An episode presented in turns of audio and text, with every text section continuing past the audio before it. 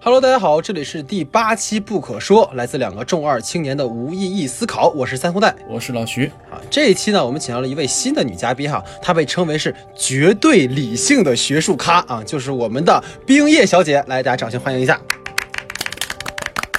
Hello，大家好，我是冰叶。啊，这一期呢，其实是想跟冰叶小姐，包括老徐，我们来讨论一部啊，就是本来是会在十一月二十二号在国内公映，但是临两天被撤档的一部叫做《别告诉他》的电影哈。然后还是从一开始给大家简单介绍影片的基本信息哈。这部电影是继去年的《摘金奇缘》在北美口碑跟票房双丰收之后呢，又一部全亚裔阵容的影片。那这个影片呢，在年初的圣丹斯电影节上拿下了评委会大奖哈，然后在烂番茄上有百分之九十九的新鲜度，而 IM IMDB 呢也有八点一的高分。影片在全球累积的这个斩获票房是一千九百六十万美元。然后因为这个影片它本身的投资只有三百五十万美元哈，所以说可以说是一个票房黑马的这样的一个名号哈。然后这个影片它是根据导演的真实家庭故事改编的，然后讲述了一个美国的华人家庭在他们的奶奶被诊断出患有癌症之后呢，然后家人选择是隐瞒奶奶的这个病症哈。然后我们的主人公 Billy 呢就跟他的爸爸妈妈然后一起回到国内，全家人借一场假婚礼的名义哈，让所有的家人来回家见奶奶最后一面，大概是这样的一个故事。然后这部影片的发行方呢是之前发行过很多文艺片的 A 二十四哈，就包括《遗传厄运》呐，包括《伯德小姐》《灾难艺术家》啊，都是这个公司发行的哈。然后这个影片的导演兼编剧是华裔的女导演王子异，在别告诉她之前呢，导演只有一部电影哈，是二零一四年由这个呃布里特马灵和杰克休斯顿出演的喜剧片《遗作》。然后本片的主演是奥卡菲娜，她曾经出演过就是《瞒天过海美人计》哈，包括去年的《摘金奇缘》他也有出演。然后今年年末呢，他还会出演索尼投资的那个道恩强森的《勇敢者的游戏二》。然后二零二一年，他也会加入这个刘思慕和梁朝伟主演这个漫威超级英雄电影《上汽与十界传奇》。然后饰演奶奶的这个赵淑珍呢，是中国国家的一级演员，然后曾经出演过电视剧《年轮》，然后咱家那些事儿，然后被称为是一个经典的银幕母亲形象哈。然后这个影片还是刚才说的哈，它本身是要在国内上映的，所以当时也是想说结合影片上映之后的一个反馈，跟大家去做一个讨论，但是没有想到就临时被撤档了哈啊，据说是这个影片跟《冰雪奇缘二》它撞档了，所以说呃片方为了考虑到这个票房收益的问题啊，所以改了档期。反正今年就这种事儿已经见怪不怪了哈，所以我们在这儿就不在这细究这个问题了。但是还是希望就是说，在我们讨论之后，大家可以去网上去呃找资源看一下，或者说影片上映之后可以去电影院欣赏一下啊，这是非常好的一部作品。好，这就是我们的一个基本影片信息的介绍环节。下面就进入到我们这个讨论环节哈。我们今天的第一个问题是由老徐提出的，老徐你请。啊、就是首先有一个问题吧，就是关于我们这部片子的时候，里面出现的一个，就是全家人回来，然后隐瞒着奶奶的病情，然后去办一场假婚礼的这个情节，大家觉得它到底是反映我们就是中国土生土长的中国人的一个真实生活的一个群像的一个描写呢，还是就是一个以 A、B、C 为名义的这个 Bill 的一个个体家人的生活的一个特例？其实我想就这个问题，然后听听两位的意见。我觉得从我的角度来看，我觉得还是更强调一种。普遍的状态吧，主要是大家传达出来的这种观点，就是身边有老人的这些朋友，我觉得他们都是会有这种，就是影片当中所传达的，到底要不要告诉自己身边的老人他即将去世的这种情况。我觉得这个是跟我们从小缺乏这种生死观的教育是有关系的，我们就一直对死亡有一种恐惧，提及死亡就是一种忌讳。比如说，呃，我们身边的老人，或者是我们身边的父母说，以后我死了，或者是我我要离开你的时候。我怎么怎么样？我们关注的重点不是呃去世之后你要怎么安置我，我们关注的是停，你不要继续说了，不要总是提死亡，不要总是提呃去世这种话。这个是跟我们从小缺乏这种生死观的教育是有关系的，就是包括我们的就是。从儒家文化来看，我们一直是强调人的这种生死的这种社会意义啊、伦理意义。从社会意义的角度来看，我们一直强调人生三不朽嘛，立功、立德、立言。就这个从哪吒之魔童降世从这部电影当中也能看出来，就是在那个哪吒他即将离世的那个两年，就他的母亲说的是只剩两年的时间，我希望能够带扎尔去看尽世间繁华。但是他父亲李靖就是说，我不希望我的儿子，我不希望他要浑浑噩噩的过一生，就是他更强调人的这种生命的社会价值。从伦理价值上去看，我们。一直是强调的什么后代相传呀、香火不断呀，就是包括我们对这种丧祭文化的一种强调，它其实特别强调这种群体观念，生命是属于群体的。但是从西方来看的话，它就更注重生命的这种个人价值，强调人对于自己这种生命的反思呀、生命的审视呀。所以说，就是这部影片。去看的话，它其实我觉得还是表达了一种普遍意义上的这种现象吧，或者说状态。其实这个影片给我还是很惊喜的，因为去年《摘金奇缘》的时候，我真的是发长文有痛批过那个片子，因为我觉得那个片子就是典型是从一个美国人的角度去看中国人，他去意淫中国人的样子。但这个片子其实给我的好感度很大，我也是觉得它可能其实是一个普遍的一个真实生活。因为今年其实很巧，从年初有个都挺好的那个电视剧，然后到年终有一个送我上青云，其实这两个。影视作品里面都在讲关于这个原生家庭跟亲子关系的这一块儿，然后他也是纯粹是中国人去制作的嘛。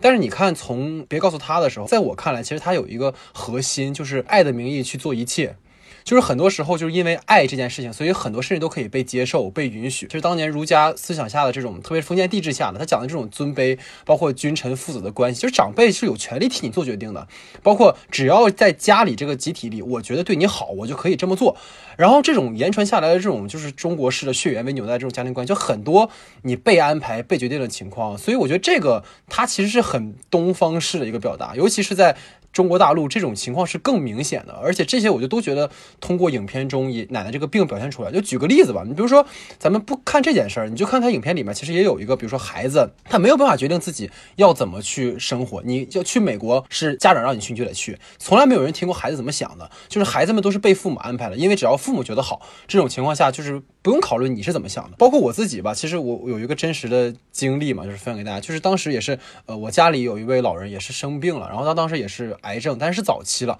所以当时就家里面人也会选择说不去告诉他这个癌症手术的呃结果是什么，因为他们很怕如果告诉老人这件事情就，呃会不太好嘛。所以这都是在我看来，这并不是一个在美国人视角下的一个所谓意淫式的一种奇观，而是一种可能更接近于我们中国人真实的想法的一种表达吧。对，这是我的想法。嗯，是的，其实我抛出这个问题来是因为什么？就是因为。呃，老大刚才也说到过，就是关于呃上一部就《摘金奇缘》带来的问题，它引起了，就是它虽然在西方世界一一片好评，但是它来到东方世界之后，真的发现它其实是一个左宗棠鸡式的那种感觉，就是外国人很认这个东西，觉得它很中国，但到中国之后发现这什么东西啊，这根本就不是东方社会里的那种存在，对我们的印象也比较固化。但是我为什么又会说它是一是否是一个群像？因为我觉得在这个看到这个片同时，我产生了一些共感。就举一个一些比较鲜活的一些细节。就比如说，他刚回下飞机，然后回到那个从那个机场大厅里出来的时候，就被一团出租车司机给围上，一个很主观的视角，然后一脸懵逼的状态。东北，就我们看到 看到这个之后，就真的很会心一笑，你知道吗？这就是东北有时候你出火车站或者出机场时候面对的一个状态，就大家会觉得其实这个很很有特色。然后我其实觉得还有很多方面嘛，就是比如再比如说，就是当他们在那个婚礼的时候，他其实。就是我们看到过很多西方人视角里可能对于中国婚礼的那些看法，但是其实我们看到了在那一场婚礼上，他其实描述的非常好，就包括喝酒猜拳，然后呃的歌舞表演，然后甚至舞龙舞狮，然后都在一篇。他甚至还给到了那一些就是表演的那个队伍的人们在一旁闲着的时候抽烟的那个状态。其实这个是非常非常真实的一个状态。就是你如果是在中国经历过婚礼，就是真心真的去观察那个婚礼的时候，你就会发现这一些人的什么状态是什么样的。有的人是拿它当婚礼，有的人只是拿它当做。一个挣钱吃饭的一个东西，这个东西才让我感觉到，嗯，他已经开始放下来那个用奇观去吸引他们的那个状态，他选择了真的走了进去。其实我觉得这是一个非常好的现象，就是他决定真的走了进去，开始表现出这个所有的常态之后，这才会让。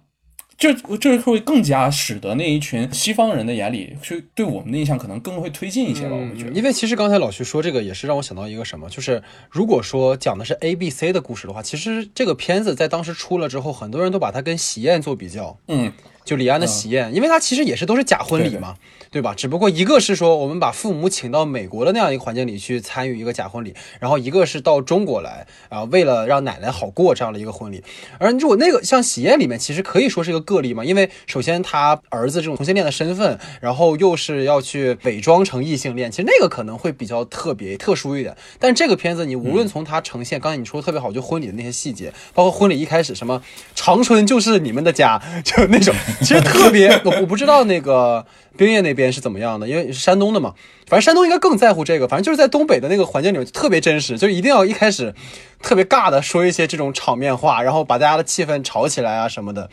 就我觉得反正还挺真实的吧，对对，就哪怕我身边，呃，还没有面临着这种亲人即将去世的情况，或者是说，呃，家庭情况比较复杂的这种这种情况，我这个问题如果抛到我面前的话，我的选择肯定也会是，呃，先不要告诉我的亲人，在最后的这段时间里带他去做更多开心的事情。其实这个我觉得可以再多聊一点，就是我我其实挺好奇，如果是你们是当事人，刚才刚才冰也说了，如果他的话，他会选择不告诉。那如果老徐呢，你会选择告诉吗？就我觉得我也应该会选择不告诉吧。嗯，这个东西对吧？你看这还是很还是需要一个很真的很真很真实的一个状态。对对，就是很东方，因为。你你你要知道，你要说服的不仅仅是一个家庭，就因为我们的上两辈，就是爷爷那辈，他们其实都是有很多个孩子的。比如说，呃，我父亲就有一个弟弟，然后我妈妈那边有六七个孩子。就是你不只是要完对于你这个家庭负责，你还要对其他家庭负责。那如果其他家庭觉得那这个东西不应该跟他说，会伤害到他的话，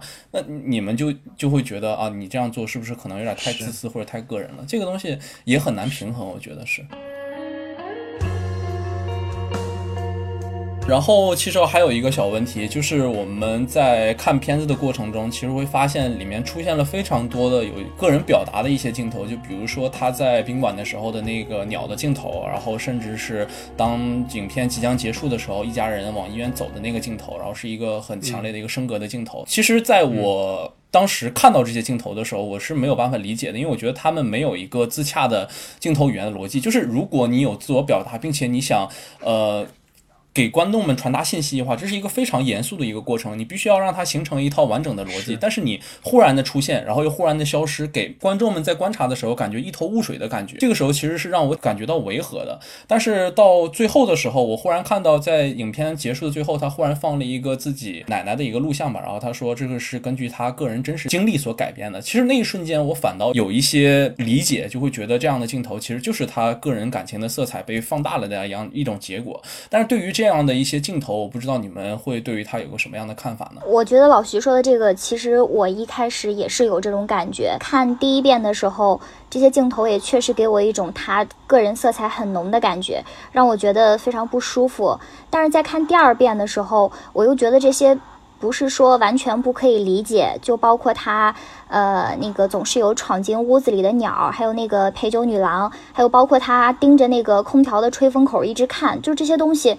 我觉得他。更多的是传达的是一种情绪上的东西吧，就是比利的那种困顿呀，他的那种压抑不解的一种状态，我是这样认为的。其实我是跟老徐站相反立场的哈，我觉得这些镜头是可以自洽的啊。为什么这么说呢？我们举具体例子来讲哈，比如说他一开始第一次出现这样的镜头，其实他在家里面时候发现了一个麻雀嘛，然后那个麻雀是其实是进不来的，因为他家是密封的。其实这就似乎在印证说，像主人公的处境就是这只麻雀嘛，你在。美国在异国他乡，你所处的其实你就是一个没有办法融入到其中，你就跟那个麻雀一样，你是被困在里面的这样的一个情况。然后当他回到中国的时候，在那个旅店里面又出现了一个同样的麻雀的镜头。其实他始终是，我觉得麻雀就是主人公形象的一个外化。你无论在美国的话语环境里面，还是在中国的话语环境里面，对于他这样一个从小去美国，但是又对中国有一定情感的人，他既能够认同美国的价值观，他又对中国自己的姥姥有这样的一个情感，所以导致他在两边都无法真正的融入。所以这个麻雀，我觉得可以是一种这样的表意，所以我觉得不不是很突兀哈。另外你说，比如它里面出现了很多爷爷奶奶的镜头嘛，其实你也可以理解为是说对于主人公对于长辈情感的一种外化，因为我觉得你看。Billy 那个角色，他并不是一个能够很直接的表达情感的那样一个人。所以说，如果在这样的一种人物的设定上，他想要让观众去认同他，所以这种就在我看来，其实会强化。比如说，他开始本来是没有准备带他回中国的，但是在他在那个路上的时候，他突然看到列车的后面有他的奶奶，那个瞬间，他觉得他一定要回去看一下。就是在我感觉，可能我是能够比较认同的。这样的一种视听的结构吧，我觉得它整个的是相对来说比较能够自洽的。啊，你是这么看的，居然！我其实是带着这样一个逻辑啊，我没有觉得这些镜头它不好，就是我也表示了，就是如果放在他其实是被我说服了，不不，我他他如果放在他 个这是他个人经历的一个基础之上，他这种个人色彩的带有个人色彩的表达是应该的。但是我的意思是什么？我的意思是，当他出现在这样的一个完整型的一个叙事型的影片的时候，他应该给予他一个较为自洽的逻辑，就是。他当然可以用一个鸟去作为他自身代表的一个外化，包括去看到这些呃爷爷奶奶的幻影这样的事情。但是我觉得他应该是以一个更完整的话，就是如果他不是一个非常完整的或者是自洽的一个镜头语言逻辑表达给我的话，我会接受，但是我不会对他非常认可。但是我为什么在最后的时候又对他表达认可？因为我懂了这是他的一个个人经历的表达，所以我选择去理解这样的镜头。但是如果放在一个比较就是。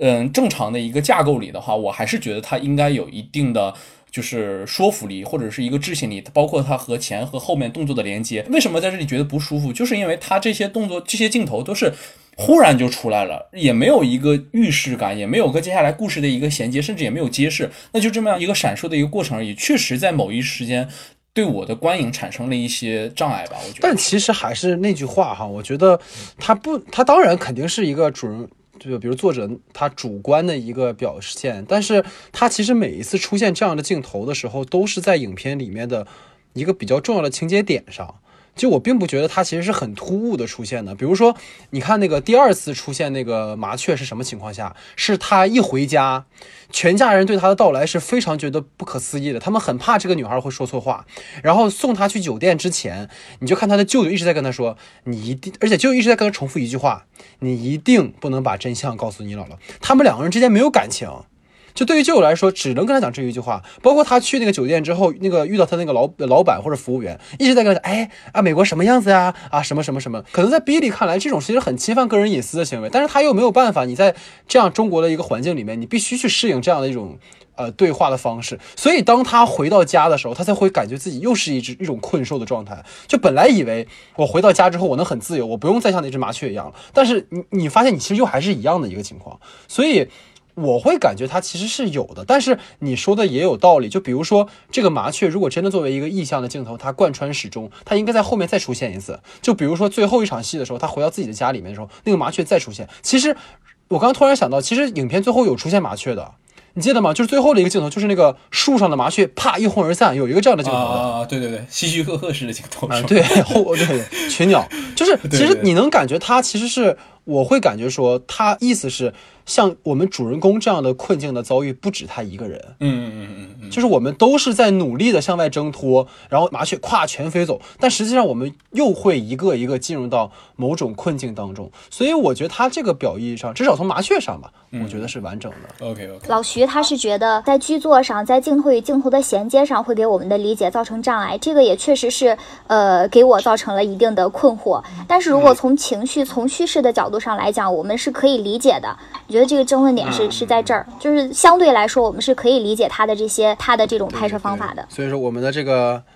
陪审团的这个团长已经看出来我们的核心问题，你看绝对理性，你看他绝对不会参与到我们的讨论当中，你知道？看两个人在这瞎扯，你知道？OK，在这个老徐的两个问题之后哈，我们把这个话题扔给绝对理性的陪审团的团长哈，别来，你看看你有什么想跟我们大家分享的一个话题啊？我觉得这个别告诉他，对于我来说，我非常非常赞同他的一个点是，从祈福会到摘金奇缘，再到别告诉他，他有一个叙事空间上的一个转变。从祈福会当中呢，我们看到他对于东方的这个地域空间，他展现的一般都是乡村。包括深宅大院儿，包括战时的一个社会，整个的那个东方都是呃封建迷信的呀，或者是说颠沛流离的。然后再到二零一八年的《摘金奇缘》。呃，它是以新加坡为主要的叙事空间，然后还辐射了像台北呀、香港呀、上海呀，就整个的那个叙事空间当中，都是一些呃非常奢华的场景，什么摩登大楼呀，包括这个高架车流，还有就是对于那个就是珠光宝气的那种家居、婚礼和宴会的一种呈现，它呈现的是一个非常奢华的关于东方的想象。然后再到二零一九年的《别告诉他》呢，它呈现的空间真的非常具有。烟火气，非常有人情味儿，都是 城市呀、居民区呀，包括就是呃那个来那个居住在日本的叔叔送他回送 Billy 回他的酒店的时候，是一个小吃街。啊，就是就这些场景都非常的生活化，非常的写实化，这个是我非常非常赞同他的一个点。嗯嗯嗯，所以其实能从叙事空间上看到，其实说在美国电影的这种主流创作当中，对于东方印象的一种逐渐更还原为真实的一种情况吧，就不会像过去其实是蛮刻板的。其实这个话题我是这么感觉的哈，其实这个要从它本身的创作者的本身出发。就比如说，你看这三个片都是亚裔拍的嘛。首先，那个《喜福会》的导演他其实是王颖，王颖是一九四九年在香港出生的，然后他是呃一九六七年的时候，相当于是他十八岁吧，然后去的美国，所以他的成长经历本身就跟中国人第一次移民潮就是七十年代那个时候很像，所以那个时期他本身就是像带有很强的在之前的这种中国的比较。动荡的历史当中去了那一群人，所以说可能，而且六七十年代又恰恰是美国最乱的一段，就是无论是民权啊，还是黑人争取权利啊等等这样的一个时期，所以他在影片中呈现的，他必然是带有一个就是东方人在西方社会中受到的那些屈辱，他希望借由这样的一个他，而且他不仅是全亚裔，他是基本是全女性阵容出演的，所以他既占了一个女权的这样的一个一个东西啊，又占了一个。东方形象，特别是少数族裔吧，在美国的这样一个生活，我觉得那是他那个时代的一个表达。《摘星奇缘》的话，其实刚才你说的特别好，就我觉得它就是呈现了一个小时代一样的一个景片。对吧？就是你能看到各种华丽的那种设计，其实这个也跟他本身导演的出身有关。就朱朱浩伟导演，他之前拍了《惊天魔盗团》嘛，然后他就是出生在美国，就跟那个《摘星奇缘》里面那个女主的身份是很像的。然后他的电影教育是南加大读了，就他也是在美国接受的这样的教育。所以《摘星奇缘》你能很明显感觉说，他对于亚洲，包括东方的这种呃符号或者是一些形象，都是带有一种。有色眼镜的，我觉得，所以他也跟导演他本身的一个出身有关。然后你包括你看他里面麻将啊什么什么，都比较，呃，符号化，就不是很具体到呃真实的。然后至于说王子异导演嘛，其实因为他本身说这个片子有自传的性质，所以你可以理解为他这个年，因为他没有说他是几几年的生人哈，但是我估计就是八几年的一个人吧。所以说他的看来的话，他应该属于这种新一代的移民家庭，所以他们这种他既是移民，然后又在。大陆生活过一段时间，所以他对于中国这种宗族的这种大家长制啊，或者是集体文化呀，包括你刚才说到这种生死殡葬文化，其实是有感触的。包括对于婚礼，所以他才能在这种地域的这种嫁接上能做的这么扎实。就至少像刚才你说的，就是东北的味道是绝对拍出来。就是说说到那个《摘金奇缘》吧，其实我觉得《摘金奇缘》就是完全是拍给美美国人看的。是为什么？他在利用一个东西，就是猎奇。我觉得就是。在之前的时候，北美就是美国人对我们的印象，可能还是我们这个亚裔现在已经发展到一个什么样的阶段了。然后在线球员也很懂，它是一个完全商业式的一个制作。那你既然想看这个东西，对吧？我就给你看。而且其实还有一个例子，就是当时我们那个。《卧虎藏龙》上映的时候，其实那个电影在北美取得了非常好的一个票房，但它取得票房的原因是为什么？就是因为大家口口相传是什么？这是这是一个东方版的《星球大战》，就是所有的亚裔全部在天上飞，然后所有人啊都去看了，呃，看完之后又觉得啊，其实是这样的一个东西。就其实大家观看一个电影的时候，还是有一个猎奇的心理在，所以有这个猎奇心理之后，这个电影才会卖的比较好。但我其实觉得就是。别告诉他，他反倒找到了一个另一种方面，就是什么？就是导演会把自己的生活展现给你看，把我最真实经历过的一个部分给你看。就是为什么会说，呃，我比较有发言权啊？因为我们都是东北的，我和老戴是东北的。然后就是丽丽从飞机上下来的时候，进入那个长春的时候，你会看到有一些呃新建的大楼，还有一些没有清理完的废土。然后包括接下来一个镜头就直接甩到了那个他们进入那个奶奶家小区，叫公交红旗小区嘛。你看，其实有个特别经典那个、那个、那个截图，我还截下来，就是有一个出租车在往外走，然后一个三轮在往外骑，就最牛的就是右下角有一个赤裸着上身的一个大爷。然后把衣服披在肩上，这个是非常中国式的一个画面。就是当我们一看的时候，都会啊会心一笑，觉得啊这个绝对是就是一个懂中国的一个人。当别告诉他把这个东西画面拍出来的时候，并且展现给外国人看的时候，其实外国人是会更贴近我们的生活，会更知道哎他们现在在经历过的是一个什么样的生活。反而就是把自己的身位放平下来，跟我们一起去接受这样的一个故事。而且本身这个剧是是这个片影片是一个家庭类型的影片，它这种更多的生活化的镜头和浇筑下来的话，反而会给一个。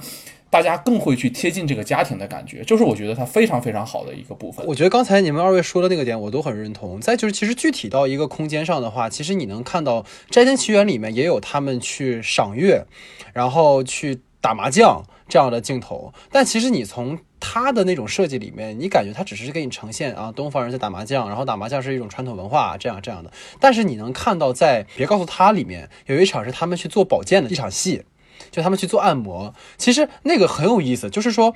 家庭空间本身已经是一个私密空间了，但是在家庭空间里面，碍于我们之间的某种，比如说呃秘密啊或者什么，他们不能完全的交心。但是你看，包括它里面那个姑姑嘛，其实是在家里面还是做出一个哎呀很孝顺的这样的一个形象，然后什么话也都很听话。但是你看，在那个他们俩按摩那场戏里面的时候，其实我为什么对这个电影特别有感触，就是按摩那场戏，姑姑那个形象就特别东方，就是。哎呀，你说这就是你想，其实比利是很认真在问那些问题的。你看那个反应镜头里面，其实比利真的是很不理解，然后想要知道姑姑是怎么想的。但是其实你看，姑姑是一边刷着手机，然后说的时候就是特别啊，就是这样啊，你不能让老人感觉怎么怎么样。就是他把一切都这种更加第二层私密空间里面，他给你呈现了更加真实的中国人状态。就是这个其实是我觉得在西方都不太可能。如果说是一个带有。就是刚才，比如刚上一个问题讲到，就是那种西方的人的视角的时候，他都不可能捕捉到这一点的。就是那我完全可以怎么样？我完全可以就是，我们两个人在街上走的时候，我就把这件事告诉你了。为什么一定要在一个按摩的场所里面？因为它是一个更加私密的地方。就是而且在这种地方，恰恰是中国人很愿意在这种地方去讲一些，哎呀八卦、家长里不短啊什么的。所以我觉得这个是非常好的。在我看来，其实呃，如果就这么这么去说的话，其实我反而会觉得就是。我想，我想讨论一下这个 Billy 这个演员。我其实觉得他演的非常好，就是他真的表现了一个在东方家庭中生长的，就是如果融入到这个环境里的 A B C 是一个什么状态。就你会发现，他从头到尾的那个状态，并不是说他去寻找了一个答案，而是他一直就是那种耸着一个肩，然后仿效对周围的一切都比较畏畏缩缩的那种状态。他通过动作就让你感觉到他对于这里很不适，他甚至很想去了解，但他了解不通，他了解不透这个东西为什么是这样的。就我觉得。他的表演其实为了这，就是我们去跟他更贴近的这个感觉，反而会。起到了一定的促进作用吧，我觉得想听听你们的看法。对，所以其实是这个演员的表演嘛，他对于这个故事的一个影响是吧？我其实很赞同刚刚老徐说到的，就是在别告诉他当中，他做了一个非常好的平衡。从祈福会到摘金奇缘到别告诉他，其实要从叙事空间上看的话，我是更喜欢别告诉他的。就是从祈福会，它其实也带有一定的这种猎奇的色彩，然后再到摘金奇缘就是意淫，到别告诉他就是一个呃很客观的一个写实。就但是。是他的这种拍摄方法，在西方，无论是他的票房呀，还是他获得的奖项，都已经告诉我们，他其实是在西方得到认可的。然后由我们这些人来看的时候，我们就会觉得，别告诉他，他确实展现的也非常的真实，非常的客观。就是他的这种创作观念，他的这种拍摄方法，其实是可以得到很很多的这个认同的。包括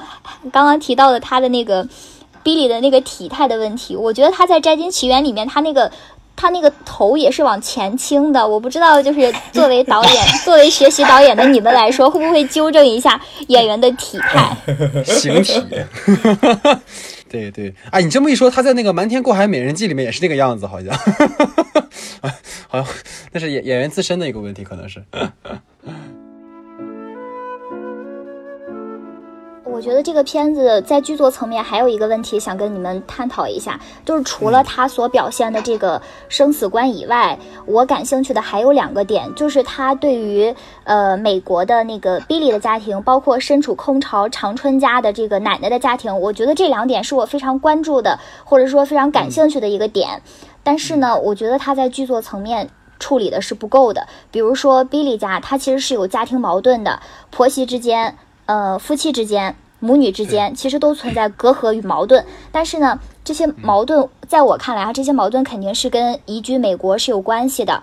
第二个呢，就是身处空巢长春家的这个奶奶，所有的孩子都移居国外，身边只有一个以陪伴他为目的的一个李爷爷，就是这个老人的生存状态，包括他的心灵空间的一个展现，我觉得其实并不立体，他就塑造了一个。完完全全无私奉献的一位老人。但是对于两个儿子移居国外，对于他们二十五年没有回国，就难道他内心没有一丝一毫的埋怨吗？其实我觉得这这两个点是他表现的不够的。其实这两个问题哈，在我感觉，其实导演是做了一个取舍的。啊，就比如说你第一个，你讲到说 Billy 在美国的家庭的这样的一个处境哈，其实你看《喜福会》里面是有呈现的，就是他其重点就是讲说我们这一代东方来到美国，然后我们在里面经受了一系列的事情，然后包括说中国的这个孤寡老人的生活状态，其实就是你第二个问题嘛，就是奶奶家这个问题，其实很多电影也有具体去讲这一件事儿，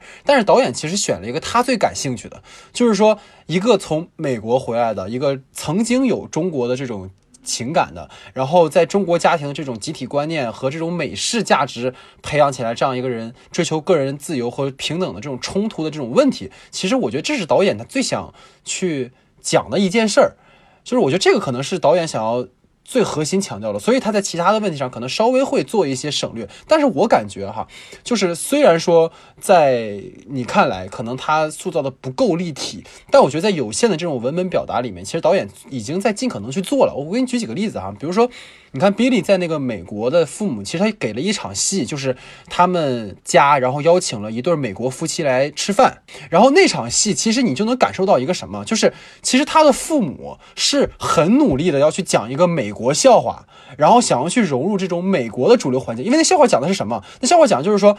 一个人说话你是婉转点还是直接一点？就是你以前直接，然后现在变得婉转了，它其实就是一种观念的转变嘛。然后他最后讲的是说，那个笑话的结尾是他想要去说的婉转，但发现他又融入又不太好，然后就变成了一个笑话。所以这个其实他已经有意在做，包括 Billy 回到家之后跟母亲对话那个状态，其实你能感受到他们家的一个呃状况的一个呈现。其实在我看来，那个切面的表达还是呃能够有说服力的，或者在我看来，其实是。呃，比较足够，在现在这个文本当中，然后包括比比利回到中国之后，你看奶奶跟亲人们那个状态哈，其实这个就恰恰我觉得他没有过多去呈现这个，他恰恰呈现就是一个家里边的长辈在面对所有家庭成员的时候，他的一个状态就是管闲事儿。你看他无论是跟那个舅舅去餐厅说我要的是螃蟹，你为什么给我什么什么的时候，包括他在家里面，哎呀，比利你不能这样。然后包括他那个孙子跟那个孙媳妇俩人照相的时候，他还去说，哎呀，你得笑，你怎么怎么样。其实他把这个奶奶形象已经很立体了，就是老人其实特别缺参与感。就是老人们最希望的就是，哎呀，家里人多的时候，我有存在感。就为什么现在那么多保健品的嘛，就是骗老人钱。为什么会有那样的情况？就是因为现在基本都不在家里陪老人嘛。所以我觉得她在这个切面上做的还是很成功的。包括你看她跟她那个丈夫的关系，这个其实我说真的，这个电影其实跟我自己本人的经历有很多相似的地方。所以她那个笔其实给的很足。他们家第一次吃饭的时候，那个老爷爷吃了两口就走了。他对这一家人是没有感情的。他其实来这个家里只是为了，可能那个老人他也是呃妻子去世或者是离婚之类的，所以他们两个人对于老人而言其实没有什么爱，只是陪伴。包括他们俩住在那个两个房间，你看他有个镜头不去给吗？就是两个纵深的空间过去之后，呃呃，丈夫在这边，妻子在这边，然后两个人烧洗脚水，然后一到一走一回的。其实这个在我看来已经处理的蛮巧妙的了哈，就我不知道。呃，你们二位怎么想的？其实我是这么想的吧，就是关于他在美国的那个家里的那个问题，其实我是这么想，就是因为这个剧拍到中间，就是它的主要部分和主要的情节点，其实就是发生在中国的，它必须得扔到一个中国的一个大框架下，这里才是它是故事开始发展的地方。然后但同时，我会觉得他这个本子其实他厉害的厉害在哪？就是他厉害在他放弃掉了那些应该放弃掉的东西，然后他把他所有的东西全部带入到了中国的这个大框架下。而且扔到这个中国的大框架下的时候，很多时间会让我产生一种错觉，就是我忘了他们的身份其实是 A、B、C，是外，就是是外国人，因为他们毕竟已经都进入了那个当全民移民国家的那个国籍嘛。就是你看他们最经典的就是，甚至在网上很多传的就是那场家宴，就是你在那个家宴里头，你就会发现一个很有趣的事情，就是不管他是哪个国家的，他只要会说中文，在这个土地里生长出来的人，他一定会存在着各种各样的关系，包括妯娌关系，包括两家互相。基督关系或包括什么样的关系都可以，就是你现在扔到我们正常的一个任何一个中国的家庭里，你会发现，我们都经历过这样的事儿。就哪怕不是这种饭桌上经历，我们都听或曾或许又怎么样，都听说过这样一件事儿，都以我们的视点里去看了这样的一件事儿。家宴真的是富有导演视点的一个主观性的一个家宴，但是我们所有人看到了之后，都会觉得，哎，那就是我们所经历过的一件事情，就是太真实了，会反而会让我们觉得，其实那一些有有稍有不足的那些地方并不为过。我们要的其实就是这个东西。就我我其实总结下来是觉得，就是他其实有在把一些剧本上的取舍在做，但是他很好的一点就是他把他在我们整个中国现实的一个现代价值下的那些东西表现的特别完善，所以我觉得我可以忍受他所存在的这一些小问题。你们两个的观点已经已经说服了我，确实他在细节上，他在细节上做的已经非常丰满了，包括刚才老戴说的，他在奶奶在面临这个家庭。在面临整个家庭的时候，在面临家人团聚的这个情况下，他所做出来的就是，呃，他的掌控欲强一些，他希望能够体现出自己的这种重要性。其实，在这一点上，他已经表现得很好了。呃，我提的那两个问题，我觉得就是从主观角度上来看嘛，是我希望看到的东西，所以说不能说，呃，确实不能说是他剧作层面上存在的问题吧，应该说是我希望看到的东西没有呈现出来。其实我的问题呢，可能更集中的是有两个哈，然后一个是我比较在意的是对于这个亚裔形象的一个转变问题，其实跟刚才冰叶说的关于说这个叙事空间的问题其实很像，因为从电影史的角度，你能看到就是亚裔的形象其实始终存在一种被歪曲跟丑化的这样的一个情况。那如果你回到呃历史当中，就是这和十九世纪的那个淘金热有关系嘛？因为那个时候，呃很多这种东方区的劳工，然后他们作为廉价劳动力，其实对于当时美国那个劳工市场。是有一个极大的破坏，所以说美国人在很长一段时间，就是他们并不了解中国或者了解东方，但他们有很强这种排华和排亚的情绪，所以你能够看到在那个时候的影视作品中，亚裔始终是处于一个被抹黑和边缘的一个形象的，就包括说中国第一位好莱坞的华裔女演员黄柳霜，其实在她的职业生涯里，她。多扮演的是妓女和这种被物化的女性的形象，而且那个时候就是华人出现的场所，基本就是唐人街，然后也就是那种充斥着毒品啊、枪支啊那种混乱的地方。然后这种情况其实是从到李小龙和他的这个中国功夫到好莱坞发展之后才得以改善的。这个时候，当然同时也跟那个时期的这个刚才说的平权运动啊相关。然后二十世纪以后就更多了嘛，比如说像李安导演啊，然后包括像温子仁啊，作为亚裔，其实他们在商业和艺术上都很成功。所以你能够看到。说，在从电影史到今天，这三部电影所以全亚裔阵容出演的时候，你能看到一个亚裔形象其实逐渐在发生变化。所以我想听二位说，你们怎么理解这种呃亚裔形象在美国电影当中这种流变的一个想法？嗯，我觉得就在喜福会当中吧，它展现的确实是呃少数人的一个亚裔的形象，可以说是一种模范形象嘛，就勤奋，然后体面。从外在上来看，哈，它其实是一种就是已经实现了美国梦的一种亚裔形象。我们不看他的那种情感状态，或者说他存在那种困惑，哈，从外在上看，它是一种实现了美国梦的这样一种亚裔形象。然后再到《摘金奇缘》呢，它呈现的都是一些亚洲土豪，金钱至上。包括杨紫琼扮演的那个母亲，我们看起来她非常的知性高雅，但她确实是一个就是固守着传统家庭观念的人。而呈现的那个 Rachel 和她的母亲，就是在美国执着追求美国梦的那一批人，就是这些人他是有人格魅力的。而影片的最后呢，他还是肯定了美国的那种以实现个人追求为目标的一种价值观。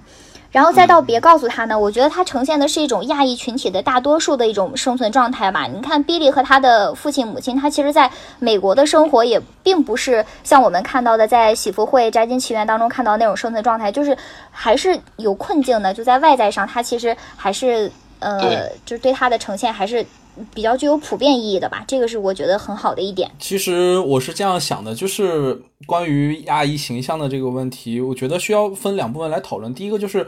呃，亚裔在美国的这个事情被讨论，就是他们在美国到底代表着一个什么样的一部分群体？就是我们可以看到，在之前的时候，呃，对于亚裔最有冒犯的那个，就是不是冒犯，最有固有印象那个阶段，我比较好像是某一个颁奖仪式上，当呃，可能是主持人串场的时候，聊到亚亚裔印象的时候，请来了两个小孩，戴着眼镜，然后提着一个公文包，啊啊，这个这个很很经典的一个场面嘛。其实这个就是当时也会引起了很多亚裔的一个反感，这其实就是一个美。美国人们对于 亚裔的一个看法，他们可能是是童工，然后会数学，然后会会计，然后特别有计算的头脑这样。这其实是一个非常片面的一个影响。但是就像你说的一样，就包括当李安导演或者是呃逐渐多的呃导演们，就像温子仁他们开始，就像或者是像我们这部片子里的这个导演一样，他们开始慢慢把一个真实的一个东方人的生活状态展现给大家的时候，反而会让大家会感受到，就是这才是东方人的一个真实的形象，和他们一样，都是一个活生生的人，而不是说就真的是那一种他们眼中那种很片面的状态。就包括就是很多美剧里也会看到，很多的时候就是每一个唐人街走到他的厨，就是厨厨房的后台后门，就是各种的黑社会的一个聚集场地，甚至都是黑社会老大们都坐在什么唐人街的那个厨房的后面有一个背后的暗屋，然后这样的。就其实这个真的是对于亚裔的一个非常强烈的一个误解吧，然后再转到一个问题，就是亚裔到底是在我们东方的眼里去怎么看？其实我觉得这个问题应该从就是李安导演那个话来说吧，就是他说他自在美国会被人家理解成是一个亚裔，但是在亚裔的眼中又觉得他会跟。我们不是一样的，就是他是一个美国人，就会这么去想他。其实这其实也是我们的一个问题，就是我们会有的时候把亚裔跟我们拉得很远，就觉得他是跟我们不一样的一个存在。但我觉得，呃，别告诉他，真的给我们感受到了一件事情，就是当他们回到东方的这个大框架的时候，他也会进入这个生活里。虽然他们有困惑，虽然他们有不理解，但是我觉得他们是我们是在彼此交融的一个理解的一个状态，并且能通过这些亚裔的身份而获取。我们自己就包括我们，比如说我们是东方人，我们中国人的话，我们自己会去怎么看待这种嗯东西方文化的交融带来的一些问题？所以其实结合老徐跟跟这个冰叶说的，我觉得能带到我刚才第二个想讲，其实讲到人物的一个流变，其实跟他人物所携带的一个价值观其实是有关系的。就比如喜福会里面，他其实首先本身对于主人公们而言，他们在美国已经是比较有身份的人了，那他其实是对那个。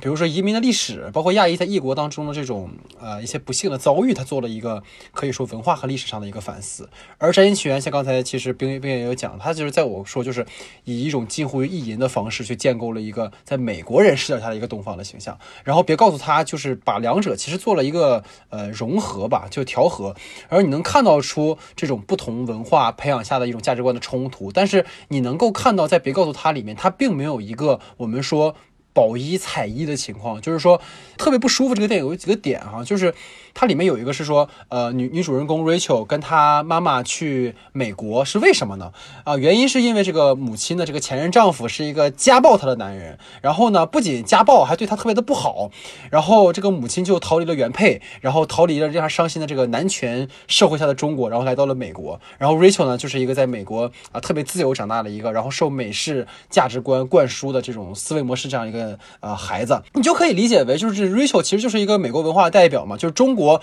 这种啊传统的封建的文化，然后把这对母女给赶走了，然后呢，女儿就带着这种西方的优越感回到中国，然后来告诉你们，当年你们这就是坏的，你们这是不对的。然后明显感觉就是是刚才也说杨紫琼扮演的那个妈妈跟那个尼克就是女主人公的男朋友，其实就是一个很典型的传统守旧的一个中国式的家庭。就是我其实。对爱情片没有意见，但我会感觉这部电影里面的爱情其实让位于了一个价值观的输出。就是你可以发现，尼克跟女主人公之间没有矛盾，他们的矛盾完全是尼克的家里给他们的。然后最后为什么那个妈妈最后原能够接纳那个 Rachel，或者是说愿意接纳 Rachel，是因为什么？是因为他们俩打麻将的时候，Rachel 让了他一下，相当于说他要胡牌的时候，我给你吃了张牌，然后你胡了，就是这特别。奇怪，就是我感觉他没有真正去像《别告诉他》里面其实说的很好，在于说他最后并不是一种和解，也不是一种妥协，而是一种他理解在不同的文化环境下，我们自然这种对于价值观、对于各种追求其实是不同的。我们不能强把美式的价值观灌输到中国，也不能拿中国的价值观去套美国人。我觉得这个是他。比《摘金奇缘》高出几个层次的地方吧？为什么我们会感觉到？别告诉他，他就是和《摘金奇缘》处于两一个非常大的一个极端上面。就是你的《摘金奇缘》其实是讲了一个这样的故事，就是你其实借着呃亚基的这个口子，但是你其实讲了一个就是美式价值观的一件事情，只不过这里头形象就是特别美国视角下的一个东方的形象，就是你东方人就是这样嘛，然后你的故事就全部按照我的来。但其实这个有一种什么，就是你在砸砸我们这个摊子的感觉，就是你你都利用我们了，那你干什么不用我们的价值观去？理解你们所发生这件事情，你反倒还是在用你自己的那个价值观去套用这件事情。但是别告诉他，其实做到了一个很好的一个状态是什么？就是他在探索，他去想我为什么会出现这个问题，因为他很疑惑。他他，但是他在疑惑的同时，他用的是。东方的价值观去解决这个问题，就其实我们能理解关于别告诉他里面很多人对他不满的一个点，就是觉得他可能有点过于直接了，然后反而觉得就是对于东方文化有点太大惊小怪了，就甚至都觉得他有点夸张，然后就是不是我们东方那种状态。但其实你就真的一想，我们现在的到了二零一九年了，所有人都经受过高等教育了，那你去往现代价值观里头去想的话，你反而会对那种割裂。感同身受，因为你就老大，你刚才就提问我一个问题，你就是说你觉得，呃，如果我的家里，假如说会出现这种情况的话，你会选择说还是不说？我虽然告诉你了我会说，但是你你会理解我，我我我在思考，我说我其实想说，但是我没有办法说，就是那种割裂感，就是他其实很很大的状态，就是别告诉他，告诉了我为我们为什么会有这种割裂感，但其实我不是 A B C，我也不是一个，我甚至连美国我都没去过。我也不知道他们是什么样的一个生活状态，但为什么我会跟那个 Billy 一样，我都会产生了这种感觉？这其实是非常好的一个状态，就是他让东西方的人都开始进行思考了，这个是很好的状态。就是你《摘星奇缘》，你一个东方人看完之后，这什么东西啊？你这简直是把我们的东方的那个摊子给砸烂了，对吧？你根本没有让我们有一个感同身受的感觉。但我觉得别告诉他，他这个调和是非常好的，他让东西方人全部都。都在一个维度里头开始进行思考了，就是别告诉他这个真的是东方观众的角度来说，它其实是让我们达到了对于亚裔群体的一个认同和理解。我们对于喜福会和摘金奇缘当中的亚裔形象，其实我们是没有任何的认同感和代入感的。我们和这些亚裔群体虽然我们同宗同源，但是没有认同感。但是在别告诉他里面，他其实是拉近了华人观众、拉近了东方观众和亚裔群体之间的距离。就是从影片文本内外，它其实是都有这种，嗯，都都很有价值。承接我刚才说的嘛，就是其实这个片子很多人拿来跟《喜宴》去做一个比较，就是《喜宴》，我觉得可以跟别告诉他形成一种所谓跨世纪的一种对话关系，因为《喜宴》的结尾是父亲其实也知道儿子是 gay 嘛，对吧？其实导演那个意思是他肯定是知道了，但是他没有拆穿这件事情。这种和解的方式，在我看来跟别告诉他其实是很像的，所以我也很好奇，就是。喜宴跟别告诉他这两个片子，你们感觉有没有一种呃联系感，或者说，就如果是对比这两个片子的话，你觉得哪个表达可能更好一些？就是喜宴，我觉得他很好的一件事，其实他没有去问为什么，就是他跟别告诉他不同的一件事是，就别告诉他，其实他还是想要一个答案，甚至我们跟着别告诉他这个片子往下看的时候，我们也想知道为什么。就虽然最后没有结果，也不知道为什么，但是你能看到喜宴的那种状态是，我不想知道为什么。但是你能听到李安在后边就一直是那种很悲观的一个状态吧？就是我也我也没有什么态度，然后但是传统可能就是错了，但是我们都已经这么多年了，大家就互相担待着一点吧。就是我觉得就就是这真的就是一种什么样的状态？就是。中文里好像我不知道有没有这样一个词，就是我也不知道怎么表达，就是持一个中立的一个态度。但韩语里有一个叫 c r i s a l 就是这个词就是表示你又不满又不确，你不肯定他，但我也不否定他，我就是持一个非常中立的一个态度。对，就就是这样嘛。就是，但是你确实很想在那个喜宴看完了之后，对于里面的那个角色有很好的一个认同啊，就是你觉得呀，你真的很不容易，就是他想很很很好的去安慰一下。但是别告诉阿里，其实不是这样，他反倒是一种更。嗯，更更求索的一个态度，我可能符合一个，就是你比如说导演，假设说是八十年代人的话，他出生在这样的一个环境里，他又去了美国之后，他其实真的可能想通过这种东西方的文化交融去寻找一些答案。他其实比我觉得比喜喜宴就是相比的话，其实两个人在讨论的是两个问题，但他其实又往前走了一小步，他并没有去，他他他就知道的是无可奈何，但是他没有对于那种无可奈何是一个。打了一个巨大的问号，问你们为什么要这样？他是学着去融入他，学着去把两个彼此互相的去理解。就是喜宴，它更多的是呈现了东西方文化的一种冲突，然后再到和解的这样一个过程，可能其实呈现的那个冲突还是更多一些。但是从别告诉他这个电影里面，它更多的是有冲突，但是它更多呈现的是认同和理解的一个过程吧。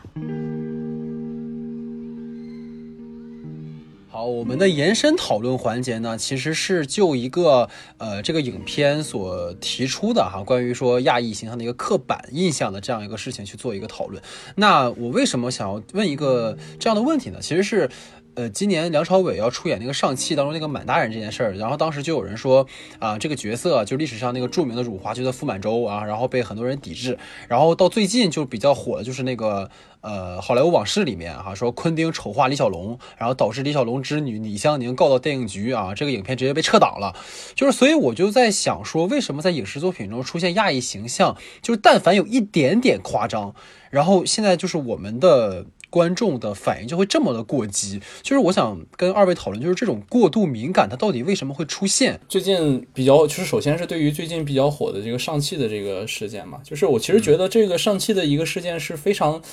让我感觉到诡异的一个事件，就是我第一次看到了一种现象，就是一个片子它甚至上都没上就开始被抵制，就它只是起了个名字，它呢就能被抵制的一个状态。就我们仔细想一下，这个上汽它是。呃，迪士尼要出的一个东西，然后迪士尼又把就是海外市场、中国这个市场当做非常大的一个票仓。就我觉得这件事情，就是如果真的参与电影或者对电影有一些了解的人，或者你对商业基本逻辑有一些了解的人，就用脚趾头想，他都不可能去拍一个辱华的东西，他肯定会做一个跟那个状态完全不一样的一个剧本改编。就是我我真的就是听到大家抵制就是上汽的时候，我真的就第一次见到这样的。现象就是大家居然会对一个名字，然后就开始产生这么大的一个抵制，而且更有趣的就是这个抵制它的状态是从知乎里开始，然后有一堆人去分析他之前傅满洲是一个什么样的人，然后他有怎么怎么样的一个辱华的一个状态，但是我觉得那个就是有点。像交往过正的感觉一样，就是大家一定要拿去过去的状态去衡量他，所以他现在就没法活，就是不要给他任何出路，不要让我们看到这样的一个人，就是只要他的出现就会带给我们的民族自信身上画一个浓厚的一笔，然后来侮辱我们。我觉得没有必要，我觉得什么东西都要检验的是他真的放出来了之后，他究竟是什么样。如果说他放出来的是一个真的辱华的一个状态的话，那我觉得那种是应该被抵制的。就像我刚才我说的那种状态，就是拿了请了两个小孩，然后戴着眼。眼镜拿着公文包，然后来嘲讽亚亚裔是一样的。我觉得这个其实才是应该被我们所抵制，甚至表达我们不满的一个状态。而且，其实我们换位思考一下，就是在我们的影视作品里，其实出现的很多人的状态，就日本人日本人的状态就是什么叫手撕鬼子？手撕鬼子这件事多恐怖！手撕鬼子这件事如果放在电视剧里的话，大家看完手撕鬼子说：“哎呀。”这个就是杀日本人就应该的，就是这样的。但其实这是一个非常不好的画面，就是这个是 R，就如果放在电影里头，R 级之 R 级，就非常之血腥暴力的画面。但是我们看到这个画面就会觉得啊，没什么，杀个日本鬼子而已嘛，对吧？对，就是我们要去想象一下，就是我们现在的这种，嗯，觉得他不可以，或者觉得他。不好的状态，甚至抵制他的状态，是不是就因为他靠上了那个身份？如果他不是那个身份的话，那我们又会是一个什么样的态度？如果我们那么去。丑化了一个可能西方角色或者是一个日本角色的话，那我们是不是还会就是以同样的标准去来衡量他呢？这是我觉得我们敏感的时候的一个状态。然后再说到就是李小龙的那件事情，就是我们虽然现在可能没有办法看到这个好莱坞往事这件事了，就是虽然这个事太离谱了，一个美国人然后去调侃一个美国人，然后居然在中国没法上映这件事，这个这个事儿其实说到就是听听我这么一个说法，感觉有一点夸张，是吧？但确实，大家仔细想想，其实是这么个事儿，就是什么？就是我们去为什么就？连看都没有看到这个作品的状态下，然后我们就觉得他侮辱了他，然后他居然在电影局还通过了这样一件事，然后导致他被撤档了。就现在可能好莱坞资源可能也出了吧，我觉得大家已经失去了在大屏幕上去观看这个作品的一个机会，但我们可能在小屏幕上看一下。就是我现在因为没看，我也没有办法说出一个最真实的表达，我也不知道他到底侮辱没辱，或者是怎么样了。但我建议大家是先看。我们先把东西按照自己的理解去理解，就是真实的去感受一下之后，我们再发表我们的看法。那个时候，那个看法才是具有信服力的，而不是说他甚至上都没上，他甚至连拍都没拍，我们就开始做出了这样的一个行为。我们要仔细想一下，就是我们其实二零一九年，我们中国都已经发展到这样的一个程度，我们已经在全球内获得了很高的一个声誉，或者是一个经济实力，或者是各方面的一个状态下，我其实觉得我们反倒更应该拥有一些大国的气量，你反而会去接受这些东西，你会看到他们到底是怎么样的。就我不是说我们要放低我们的标准，我没有说你要默许这些行为，而是说我们真的去感受一下，他如果真实出现了，那我们当然要抵制他；但是如果他没有出现，或者是一种更高维度的，我们会觉得他是。刺激到了我们的话，就真的会需要这么过激的反应吗？就是每个人真的都看美漫吗？我特别好奇这件事。就是所有抵制就是上汽的这些人中，那我想替沙赞问一句话：为什么我的票房那么低啊？你们都看美漫，为什么不来看看我呀？其实，在听完老徐这个，我很想问你们两个一个问题啊，就是你们觉得这种敏感？这种带有民族情绪的抵制是属于我们的吗？还是说，就是所有的，包括美国，还有就是都存在这个情况？因为前几天不是那个，呃，刘亦菲主演《花木兰》嘛，她在网络上表态要支持香港警察，然后有有言论说是外网发起了抵制木兰，呃，抵制花木兰的这个行动。所以我困惑的一个点是，你们觉得这个是普遍存在的一种民族情绪，还是我们会格外的？注重这一点。其实我觉得刚才老徐说那个点是我现在比较在意的，就是现在这个中国现在到了一个什么样的一个阶段？就是我们现在这个网络时代的那种信息量的爆炸，导致了一个特别不好的一个情况。就是我觉得抖音、快手什么的，我偶尔也看啊。我不是说看这个东西本身有错误，而是说当人们长期的去看这种短视频的时候，它会给人们带来一个获取信息的一种习惯是什么？就是瞬间性获取。娱乐也是瞬间性，十五秒快乐，十五秒信息，是，而且这种信息很有可能是不完整的。对，而这个信息很有可能是不完整，但是在现在这个情况下，大家似乎把这种不完整的信息当成一种绝对正确的信息去理解了。这段情况就导致说，在人们，你看明显是什么？包括刚才讲到上汽的事情，包括好莱坞往事都是这样的，就是我们都不知道这件事到底怎么样呢？我们都没看到片子呢。我们先表态，先站队，就不管他什么事儿，只要我现在感觉你就是错的，你就一定是错的。就这种矫枉过正和这种敏感，它就是这种我们当下的一个弊端，一个问题。但是现在问就是说，没有人把这个东西当回事儿，在你完全就是被别人去。左右被引导、被宣传的情况下，然后你去做一个积极的表态，我想问一下，就是你们这种表态，真的是那像你们说的那么有坚定性的吗？或者正义性的吗？这是我特别。奇怪的地方，西方的时候也是在开始流行这种抵制、抵制花木兰的现象。其实我觉得这是一个共性，就是当全球化的发发展下去的时候，包括最近就是抖音的那个国际版本 TikTok，它在美国也是荣登了它那个下载排行的，就是第一名嘛。就是大家也在开始追寻。这种短平快的这种娱乐方式，就像一种娱乐麻药一样，麻醉着大家。这个其实对全人类来讲都是一样的，大家都愿意接受快的东西，都不愿意接受，呃，比如说你到一个电影院里看个两个小时电影，然后再获得那种快乐的那种感觉。因为我觉得十五秒能刷多少个那种快乐的感觉，就就是其实这个已经间接性的证明了全人类其实都是一样的。就是但是当。接受到这些短平快的内容去影响我们的时候，它也会带来一定的负面作用。就是它对我们首先会让我们感受到快乐，但是它会让我们更容易的去接受负面的信息，甚至不经过任何的思考。因为你只有时间的长度发生的时候，你才会进行思考。如果一个信息来了之后，你发现它只有十五秒，然后你向下一滑，这个事情就过去了。然后你也在这个十五秒的瞬间产生了你的一个一个思考之后。立马进入下一个思考，立马进入下一个思考。长时间以往，人就已经失去了长期思考的一个能力。这种长期思考能力的缺失，就会导致你出现刻板印象。这种刻板印象，就是我们这个 这个这个聊的这个东西，其实也是为了，就是今天的聊的一个内容的一个想法吧。就是我们不想存在这种刻板印象，我们不想让大家存在这种。嗯，对于一个东西保有深刻的攻击，这并不是针对于我们现在市场里所出现的这种情况，包括西方也是。其实我觉得，就是大家都在聊全球化、全球化的一个进步或者步伐，但是我们越来越走下去，其实发现。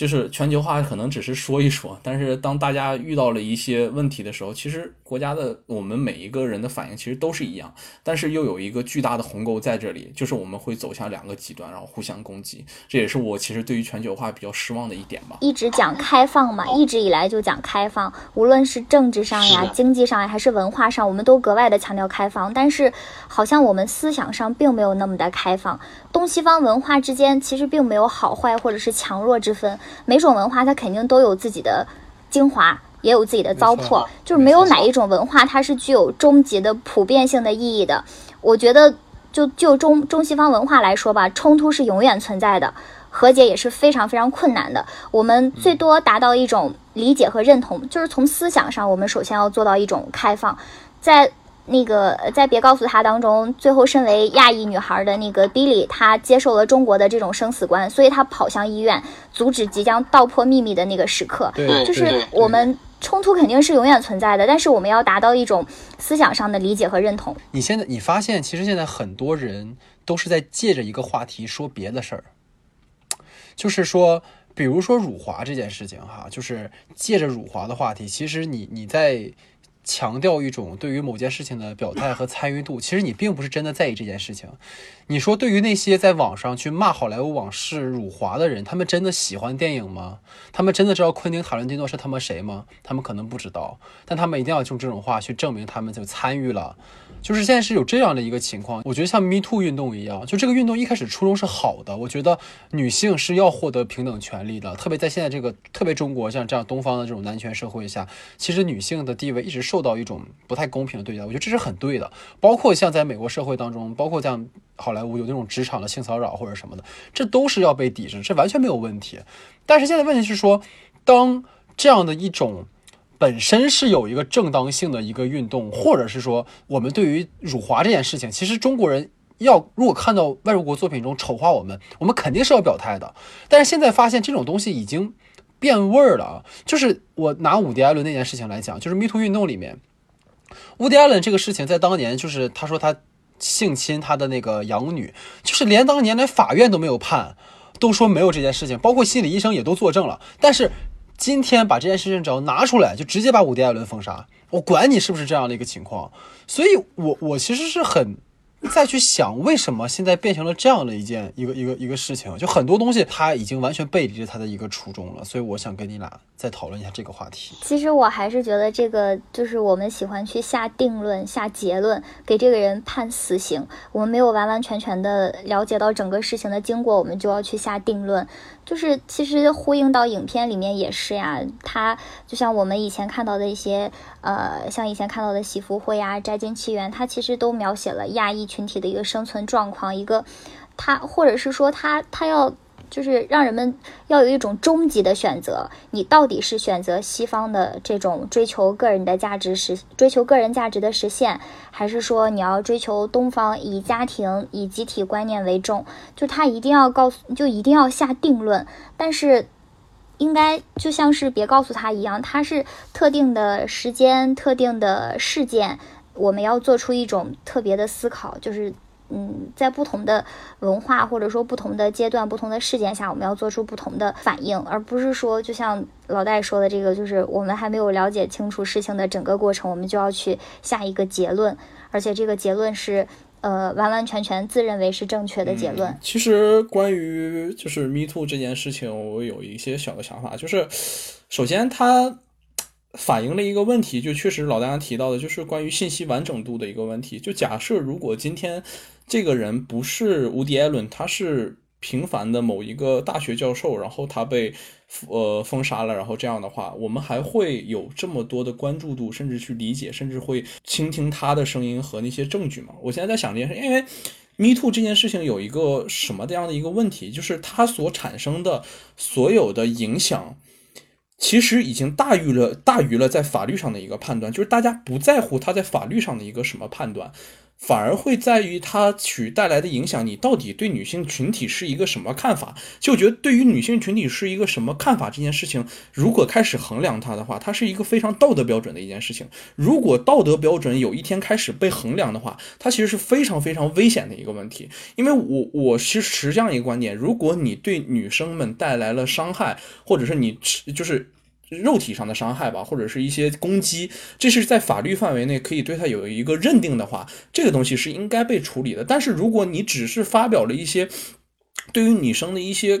固有的问题的一些看法的时候，我就就是除非他某一天有一个法律去推动他了，不准这么想，不准这么去说，你才可以去完全的禁止他。但是如果他是这么想的话，我们就是道德标准这件事真的要去。进入他脑子里，然后去给他封杀掉吗？其实我我在想这样问题，就是道德标准这件事情，我们去怎么给他一个标尺，甚至是衡量的标准，甚至一个最后的一个处理办法，这是我说第第一个问题。然后我要表明一下我的观点啊，我其实觉得女生是女性是非常伟大的一个角色，我对于女性真的是非常有崇高的一个认识。我觉得女性真的是很伟大，然后男性真的非常愚蠢，这没有任何反话的意思，我是真的这么认为的。就是我我对于呃 Me Too 运动当然非常支持这个这个活动的。但是我只是觉得，如果他往高了说，甚至往高维度深一点，就是我们开始衡量道德标准的一件这件事情的话，那我们应该去怎么想这件事情？对，我觉得现在其实有一个问题在于说，这种道德的标准，其实它首先是很主观的，而且它其实形成是没有一个标准的。就是他们就讲嘛，其实法律是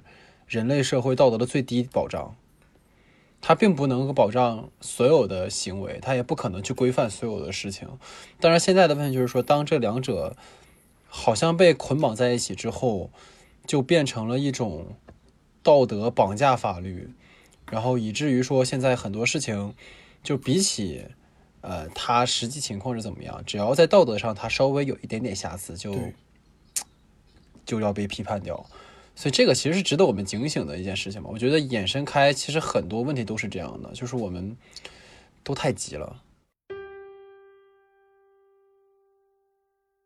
好，今天呢，其实我们还是说结合了这个，别告诉他，然后从喜福会到《摘金奇缘》到这部电影，其实他们作为一个全爱阵容出演，其实我们对其中的啊，无论是像刚才叙事空间的讨论呢，还是说人物的一个讨论啊，包括价值观的讨论，我觉得这都是很有意义的哈。尤其是说在今天，我们可以说中国它作为第二大电影票仓，其实它在世界电影的影响力是越来越大的。那在这样的一个情况下，那外国对中国的这样的形象的一种嗯塑造，包括中国人，我们现在应该怎么去看待这样的一个情？况以及我们要怎么去真的提高我们的文化自信，或者说我们电影如何去拍得更好，这都是值得我们去思考的话题哈。所以说今天其实结合这个讨论了很多，然后呃也是希望说能够引起大家的一个思考吧。然后最后也是说感谢啊我们的这个冰叶小姐哈这次来参加我们的节目，然后也是希望之后能够多多参与。你看从今天节目就能感觉到哈，就是我跟老徐就是两个中二少年，然后呢冰叶就是一个特别理性客观的一个妈妈式的存在。你知道，就是一直在苦口婆心的劝我们从善哈，